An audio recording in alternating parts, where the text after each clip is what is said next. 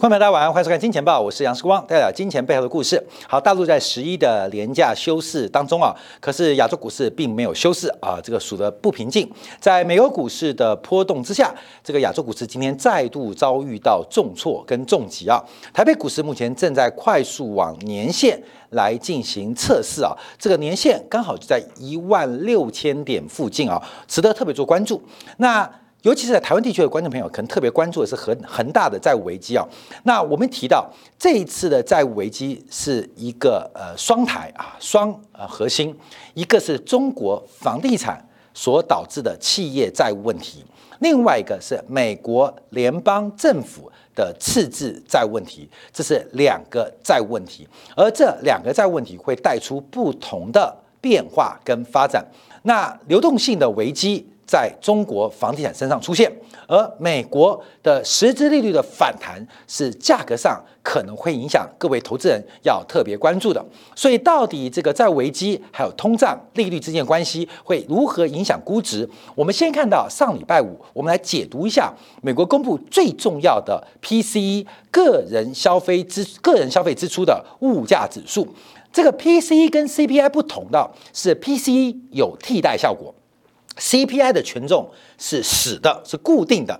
可是 PC 啊，美国商务部所做的 PC 个人消费支出是有替代效果，就是猪肉贵了可以买牛肉，牛肉贵了可以改吃羊肉。像最近啊，牛肉贵，猪肉便宜，那消费者可以选择吃猪肉，不要吃牛肉，会有替代效果。包括了像手机啊，这个手机贵了，那可以买别的品牌；苹果贵了，你可以买呃小米啊。基本上它有替代作用啊。所以美国商务部公布的经济分析公布的 PCE，它最重要原因是因为它是透过个人消费的实质支出来。观察物价的变化，那我们看八月份的 P C 啊，这个涨增幅啊，又比七月份又多了零点四个百分点，年增率来到百分之四点三，这是创下一九九零年以来物价上涨最快的一次。物价上涨最快的一次。那一九九零年为什么物价涨幅那么大啊？关键是三十年前物价。那我们讲说，会创三十年新高，那为什么不创四十年新高？为什么不是创五十年新高，而是创三十年前的新高呢？那三十年前的物价发生什么事情？第一个是油价，油价当时从每桶六块钱涨到了每桶。将近四十块钱，受到了破安战争是后来发生的哦。一九九零年代还没有破安战争哦，当时油价从六块美金大幅走高。那我们就提到一九九零年代的通胀叫做结构性通胀，不仅是商品原物料的走高，更重要的是东东欧国家包括苏联垮台。引发全球结构性不同的变化跟发展，其中包括了中国市场也出现了一个制度改革的过程，出现了物价大幅膨胀。所以，一九九零年的物价膨胀很重要的原因是来自于结构性通胀。当时作为全球最重要的世界工厂是谁？日本。那世界工厂干嘛？日本所有人都忙着炒房跟炒股。所以，作为世界工厂的日本，一九九年代哦，基本上它的劳动力，所有的社会精英，不是在打单，就是在做红单啊，叫炒股跟炒房。所以，这个结构性的矛盾在那时候放到最大。那怎么结束的？一九九零年代怎么结束的？好，我们当然知道，就是升息做结束。在一九九零年升息之后，创下了美国史上银行倒闭加速。最多的一年就一九九一、一九九二，美国的储贷风暴，而美国的储贷风暴也直接让老布希的连任以失败作为结局。所以我们要特别观察结构性通胀跟商品通胀，它有不同的原因跟不同的变化。那现在啊，美国的物价，还有等我们提到欧元区物价，现在就在这个交叉点，这个十字路口，商品的通胀。进入了尾声，但结构性通胀才刚刚开始。我们举个例子做观察啊，这个我们今天早上开会啊，就检检讨了九月份的这个金钱报的收视成绩。关妹，你知道哪一集收视率最差吗？收视率最差的就是我们做碳权跟碳配合的那一集。我觉得我们会再做啊，非常重要。为什么？这个大家越关心的通常是市场热点，大家越不关心的常常是市场的重点。大家越关心的是市场的热点，大家不关心的是市场的重点。那碳税、碳权、碳配额，这是一个结构性通胀其中一个很重要原因。而在这个社会当中的发展，我们会注意到，像最近西方的天然气市场，像美国的天然气市场，乃至于全球的原油市场，最近从整个中东到亚洲，从整个西非到美国，西非到亚洲，油轮的租金价格正在用非常快速的走高。什么意思？就是原油的现货需求开始出现快速的加温。我们感觉啊，这是一个右派向左派的报复，这是一个化石石化利益团体向所谓的绿色环保团体的一个金融市场的资本战争。所以，我们看到一再讲究要去核、去煤、要零排碳，可这个转折的过程其实是非常非常困难。你要把工业革命以来动力的最重要来源给一次给换掉。可是仰赖的却是极不稳定的风力、极不稳定的太阳能，甚至极不稳定的叉叉叉。所以，我们看到连特斯拉的马斯克都提到了核能是能源未来的重中之重。可是，包括核能，它也遭到呃这个呃鱼池之殃，被打入一个这个呃污染的一个能源选择。那这是一个很大的很大的一个反扑哦，就是旧的化石利益、旧的右派政治力量。向左派绿色利益跟绿色力量的巨大反扑，而这反扑过程到底会怎样？天然气价格会涨怎么样？那原油价格有没有可能见到三位数字？我们就回来看一下美国跟欧元区的消费者物价指数，到底这个商品的通胀逐渐的缓和，会不会变成结构性的通胀？另外一个就是官媒投资很关心的，就是商品通胀会不会再来第二波？像我们看到这几天啊，全球的航运板块股价崩跌，航运股的板块股价崩跌。当然，短线消息啊是大陆十一长假，所以使得这个船呐船位供给过剩，出现了一些运费动摇的声音。那更重要的是，站在这个十字路口，商品通胀是不是真的结束了？而商品通胀会不会再来第二波？还是商品通胀结束，进入结构性通胀？我们从美国的消费者物价指数，从呃，商务部公布的数据就会非常非常明显看到。好，三十年来最大的通胀，我们看到这主要的成本比，包括最大的成本是居住成本占百分之十八，医疗成本占百分之十六，其他服务业占百分之十一。好，这等等的权重的变化。好，我们看掉看到扣掉了食品跟能源，扣掉了食品能源，就是把商品通胀给排除掉。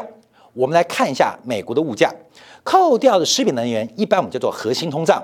那这个核心通胀基本上反映的就是结构性成本推升的动能，或是成本或结构需求的拉力。所以扣掉食品能源，可以让我们更清楚把商品所上涨所带来的物价走高给排除掉。不能完全排除，可以排除一大部分。所以，我们看到核心的 PCE，包括核心的 CPI，也就是结构性的通货膨胀问题，其实正在这个山雨欲来之势，快速的走高。所以，我们看到整个物价上涨四点三 percent，可扣掉食品能源啊，物价低一点点，可是也有三点六 percent。好，关键就来喽，代表四点三减去食品能源剩三点六。也就是食品能源啊，我们简单讲啊，占了零点七 percent，四点三 percent，其中有零点七 percent 跟食品能源有关。为什么？因为扣掉之后剩三点六。好，各位表示零点七大还是三点六大？零点七大还是三点六大？小学一年级就会教这个数学了啊！我们现在每次跟大家讲金融很简单，要小学四年级的这个能力。这个问题是小学一年级是三点六大还是零点七大？食品能源对于物价的贡献是零点七 percent，那零点七 percent 扣掉之后剩三点六 percent。我们看到，就是我一直在节目当中提到，商品通胀接近尾声，而结构性通胀正在快速的来袭。好，所以我们看到碰到了结构性通胀，那就跟商品通胀的对应方式不太一样。第一个包括了汇率政策会失效，包括了供给政策会失效。最大的问题是结构性的问题，供需之间的缺口反映在物价身上。扣掉了商品，扣掉了食品，扣掉能源之后，什么样的需求严重的让供给不能满足，使得价格快速走高？一个是需求泡沫，一个是供给障碍。需求有没有泡沫？有。那供给的障碍是不是也同样的存在？就跟我提到，一九九零年当时的世界工厂不是中国，当然也不是美国，是日本。那日本为什么成为全球通胀来源？因为日本所有的上班族、所有的蓝领、所有的白领都在炒股跟炒房。作为世界工厂，不失生产，全部在玩金融性操作。当然，供给端就会出现缺口。这个缺口多大？我们去想象，这缺口多大？缺口只要有百分之零点一或百分之零点五，就足以让全球物价走高。我们去想象，今天在撒拉沙漠。有一百个迷路的旅客，只有九十九杯水，在不分享的过程当中，看没有？一百个人，假如口袋有无限的深度啊，很有钱，来竞标九十九杯水，看没有？决定最高价的不重要，决定最后一杯的人叫做边际价格的决定者，将会把水价推到一个历史天价。一百个人竞争九十九杯水。你要去想象哦，是当最后一个买不到水喝的人，他会出多高的价格？他会把自己口袋所有的钱来竞逐那剩下一倍的价格，这就是物价推升动力。所以，关明啊，这个供需缺口不要大，不是差三成哇！市场说要买这个十台玩具车，只供应七台，不用，市场只要买十台玩具车，只有九台半。那一台耶诞节的小朋友就又哭又闹，爸爸妈妈为什么我同学都有我没有啊？那爸爸妈妈受到压力了，觉也不用睡了，工作也不用上班了，去好事多，去这个沃尔玛去抢购那一台。好，各位懂意思吗？所以缺口不用大，缺口只要有一点点，物价的压力就会非常沉重。所以我们看到商品通胀跟扣掉商品的结构性通胀，我们这边再做个分析啊。那另外我们从横向做观察。包括了消费者物价指数，包括了生产者物价指数，包括了这个美国商务部公布的消费支出的物价指数，这三个都扣掉了食品跟能源，也就是把商品通胀尽可能的排除在外面。我们看这个现象。生产者物价已经接近百分之七啊，这个上个月百分之六点二三啊，八月份已经来到六点七三。那消费者 CPI 是从四点二三到三点九八，小幅拉回。那 PCE 是消费支出物价，那维持在高点三点六。好，关面我们看到结构性通胀的力量。比商品通胀更强哦。那现在最大最麻烦的是，关面来这边啊，我们这边提到的十年期的通胀预期啊，这张图表稍微旧一点点，最新美国十年期的通胀预期是二点三八 percent，二点三八 percent，这是通胀预期啊。我们看到通预期这只位阶哦，这只位阶哦，也就是市场正在观察，不仅是美联储。不仅是欧洲央行 ECB，包括连市场都在观察，因为对于未来的通货膨胀长期的预期，现在仅仅只有二点三八，在这个位置，可是物价是越走越高，所以大家都观察，假如商品的多头跟牛市即将告终，那未来的物价会不会下跌？可是物价却不断的走高。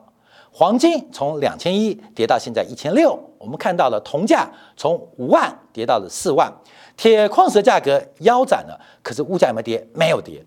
黄豆、小麦、玉米相对于去今年年上半年的高峰都已经打了八折，七零八落，七折八扣。可是食品价格没跌？没有跌。那问题在哪边嘛？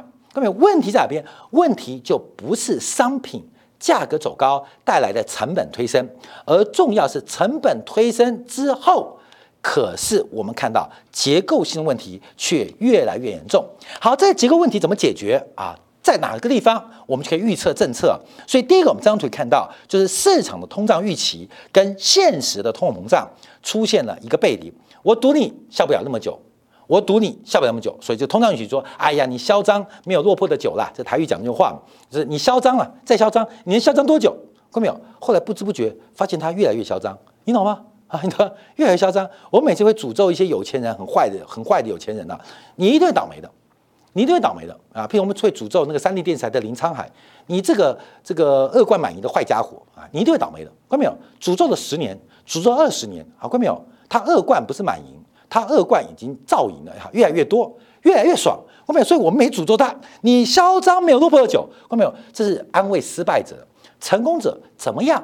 我就是嚣张。好，各位，通胀预期啊，现在就是这个一般我们底层的思维。那通货膨胀啊，尤其结构性通胀，就是那个嚣张的坏人。我就是嚣张，而且我嚣张的比你想象那么久，我比谁活得长啊？好，我们看到那把美联储啊，美联储目前长期通胀目标是 A I T 啊，平均通胀目标是设在百分之二，而且美联储不断的让步啊，把食品能源也扣掉，这些什么都扣掉了。目前美国的核心通胀扣掉了商品因素、商品通胀之外，成本因素之外，结构性通胀已经长期超过百分之二，超过长期百分百分之二。可是最近我们看到美联储一枝出世。美联储的官员每一个都在炒股，你知道吗？美国的这个文官体制怎么堕落到今天这种地步？我们常常提到民主机制，西方的民主机制会有修正的能力，可到现在发现，原美联储每位官员才是真正背后低利、低息跟量化宽松最大的受惠者，不是炒房的，就是炒股。不是炒股的，就是炒房。所以，我们看到鲍威尔带领的 FED 是全部在炒股，耶伦带领的 FED 他是炒房派。所以，美国的美联储新旧的差别就是一个是炒房，一个是炒股，很明显哦，看到没有？美联主席就是炒股派跟炒房派，炒房派在两个在拉扯，你知道吗？所以，炒房派就 MBS，那炒股派就认为 MBS 要取消。Q 要扩大，炒房跟炒股，反正怎么样都是炒。所以美联储最近啊，这个道德风险跟整个目前不断的被踢爆，就是炒房派看炒股派不爽。关，我们直接讲为什么？因为炒股派最近要把 MBS 取消嘛。炒股派最近呃一直觉得房价房价大涨。影响到我们炒股，后面怎么影响？什么样？因为房价太高嘛，庶民百姓受不了。那房价太高，大家都知道，因为低利的关系嘛，所以就有一种声音说房价要被控制，所以利率不能那么低了。炒股派本来睡得好好的，忽然就不爽了，怎么会做声音？怎么会做声音？原来都是因为炒房派太嚣张所致的。所以最近我们看到这个炒股派就想把炒房派最重要核心的 MBS 给拔掉，就是量化宽松啊，这其中最重要的资产。这个抵押证券化的商品购买，我跟你讲，这炒房派要反扑哦。你们炒股派赚的盆满钵满的，我赚一点不行啊。所以最近是炒房派不断的揭露美联储炒股派的丑闻。你们这些炒股派最坏了啊，最坏！你们才是市场上最邪恶的人。光面我们看到，就是狗咬狗一推毛。所以我们再简单解释一下，光面可能最近看到美联储啊，最近里间是炒股的丑闻越来越多，而且一个比一个夸张。一尾比一尾大条啊，各位没有？那我们怎么解读？就是炒房派向炒股派进行全面性的反扑，避免炒股派把 MBS 给率先给解码掉啊，各位朋友？我们就要解读啊，那这就是耶伦对鲍威尔反扑嘛。所以这几天耶伦讲话也特别啊，因为耶伦是炒房派嘛，鲍威尔是炒股派嘛，所以耶伦上礼拜讲什么？上上礼拜讲什么？对于美联储主席。我们会有个多元的提名方案哦哦，关没有？你懂吗？鲍威尔不小心惹火了叶妈叶奶啊，关没有？这椰奶你知道吗？啊，这椰奶不好喝，呃，椰奶奶啊不好喝，所以我们看到这个变化做观察。好，那我们再看美国现在目前的问题啊，比较麻烦的是，因为这一次很特别，过去我们看到在菲利普曲线，失业率跟物价是一个高度负相关的发展，就从劳动力做观察，因为最基础的供给一定是有人。不管再怎么自动化的商品，都要人来操作跟控制。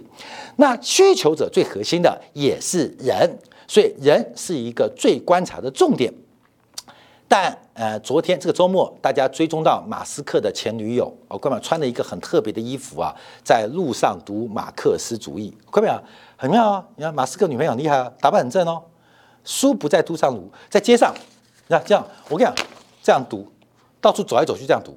然后给大家看，我看马，我看马克思，关没有吗？因为马斯克对不起他，他就找马克思来报复马斯克。啊，关没？那个女朋友打扮的很辣哦，抓话很重哦，书不在肚上读。以前大学生恶心是夹在这边嘛，感觉很有学问啊。这个更厉害，马斯克女朋友直接拿着课本打开来这样逛街啊！我跟你讲，这美国的蠢事蠢人特别多，怎么会交这种女朋友？你就知道交这种女朋友人。水准到什么地步？你懂意思吗？各位，你懂什么意思吗？你懂意思吗？因为马斯克就一定想把它脱光嘛，所以马斯克的水准就是看马克思的那个女朋友，到底读了马克思什么我都不知道啊。他提到这个人工智能是这个无产阶级革命的发展啊，把人工智能都搞成一个很左派的一个想法。我们回来看，美国现在出现很特别的现象，因为我们知道物价是供需缺口一个最重要的表态。数万家企业、数千数亿的消费者跟供给商的谈判，有时候要统计数据很难。我们可以从物价来做观察，而这个物价是供需之后的结果。那供需的前提什么？是有没有人做消费？所以过去我们曾经观察，呃，蓝色线是美国呃劳动力的一个年增率，红色线是物价的变化。长期观察，其事实上人口人口的数量跟质量。是物价在长期的领先指标，一定是这样。所以随着人口增长放缓，物价的增幅也会越来越低。好，这是数量哦。另外是劳动生产率、人口的质量，它也会是长期物价的领先指标。所以我们看到目前啊，美国的人口劳动人口年增率越来越少，越来越低。可是美国的物价却出现喷出。好。数量假说出现背离，代表美国人的生产率、劳动生产率出现了一个超伟大的突破。因为我讲一个决定物价，一个是人口数量，一个是人口质量。那质量反映的就是生产率，就是一个人从过去只能缝一件衣服，现在有了缝纫机之后，一个人可以缝十件衣服，这是是质量问题啊，这不是数量问题。所以物价。有两个指标，一个是人口数量假说，一个就是劳动生产率代表人口质量的变化。好，那数量的成长是不断的走低，增率是不断的下滑，所以理论上物价会越来越平缓。那唯一的变数就是美国的质量，美国人的质量越来越强，美国的劳动生产率越来越高，有吗？没有咩？人都干嘛？生产力都去打单啊！炒房跟炒股去啦，所以我们看到我们最近分析啊，很多这个美国股市啊，这个散户的乱象很特别啊。这个周末啊，呃，我下台中啊，第一个是看看中医师，另外看看我好朋友在养病啊。那车上也聊一聊啊，那其中聊到朋友的朋友，那我也很熟，之前的工作遭遇到挫折，是个漂亮女生，那也呃在很多的行业呃努力过，那现在终于找到一个稳定的工作，开始呃不靠。异性不靠男人在生活的，那上半年在忙什么？忙着当航海王。忽然跟我的朋友说，我发现炒股很棒哎，炒股比靠男人更好赚。各位，你没有听错哦，炒股比靠男人更好赚，男人就不高兴了啊！男人就不高兴了，炒股这个小资女完全不懂股票人，就因为听大家当航海王。可以摆脱男人啊，不少台湾大概很多女人现在独立了，跟男朋友或跟她的呃爸爸闹翻啊，是因为她当了航海王。那过去三个月，他发现还是男人比较可靠。不行，男人会骗你，男人比较可靠，男人会骗你，男人比较可靠。我跟你讲哦，现在跟他讲男人会骗你，他不相信，他相信，他觉得男人再怎么荒唐，也比股票可相信，比较诚实。光明懂意思吗？所以现在能够证实男人比较可信的，就是叫你的女朋友、叫你老婆去炒股。炒完股之后，你再胖、你再肥，你老婆、你女朋友看你都觉得你非常可以信赖。所以啊，很特别啊，这个最近股市啊，让这个社会又变比较祥和，女人不再怀疑男人。自从认识了航海王之后，所有女人都发现男人比较可靠。比较比较可靠啊，比较可靠。那因为他可能还没有认识世光，所以他觉得其他男人比较可靠。好，所以我们看到这市场变化就变扭曲。这个扭曲的发展啊，我们往下观察，其实不仅是美国，包括了欧洲区，物价也大幅走高，商品通胀可能来第二波，可能不来第二波。现在正在是商品通胀往下的阶段。你看实质利率，看到黄金就知道，原油扮演最后一棒的角色。可是商品通胀会不会来第二波？商品通胀的第二波就看油价的高度，油价往上巨带的走，我跟你讲，商品通胀随时随可随地都有可能的出现第二波的发展。好，时间关系，我们就关注关快速观察。欧洲央行、欧洲统计局、欧洲统计局也公布了欧元区十九个会员国九月份的消费者物价指数年增率是百分之三点四，三点四。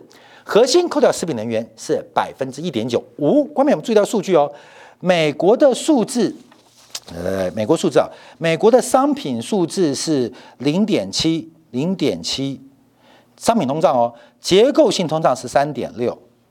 欧元区你一讲就知道，欧元区三点四减一点九，欧元区的商品通胀是一点五，结构性通胀只有一点九。看没有？呃，坏坏，这是美国的，这是欧元区的。好，长期收看我们《金钱报》都知道，这跟商品周期有关。你像中国的通胀，就是完全不同面向哦。中国的通胀，你会注意到核心通胀跟通货膨胀几乎是弥合的，甚至。核心通胀扣掉食品能源，因为猪价在干干扰啊，你会发现几乎一样，因为这跟周期有关，商业周期跟库存周周期有关了。这两个中间的差距就是库存周期见底了。那因为欧元区是库存周期，我们之前一提到嘛，从今年上半年一直分析到现在，因为它是最后一个达到库存周期顶峰的，所以欧元区现在比美国还担心商品通胀。美国现在比较不担心商品通胀，而是商品通胀结束了，怎么物价下不来？因为结构性通胀，而中国又领先于美国，没有商品问题，现在是通胀问题。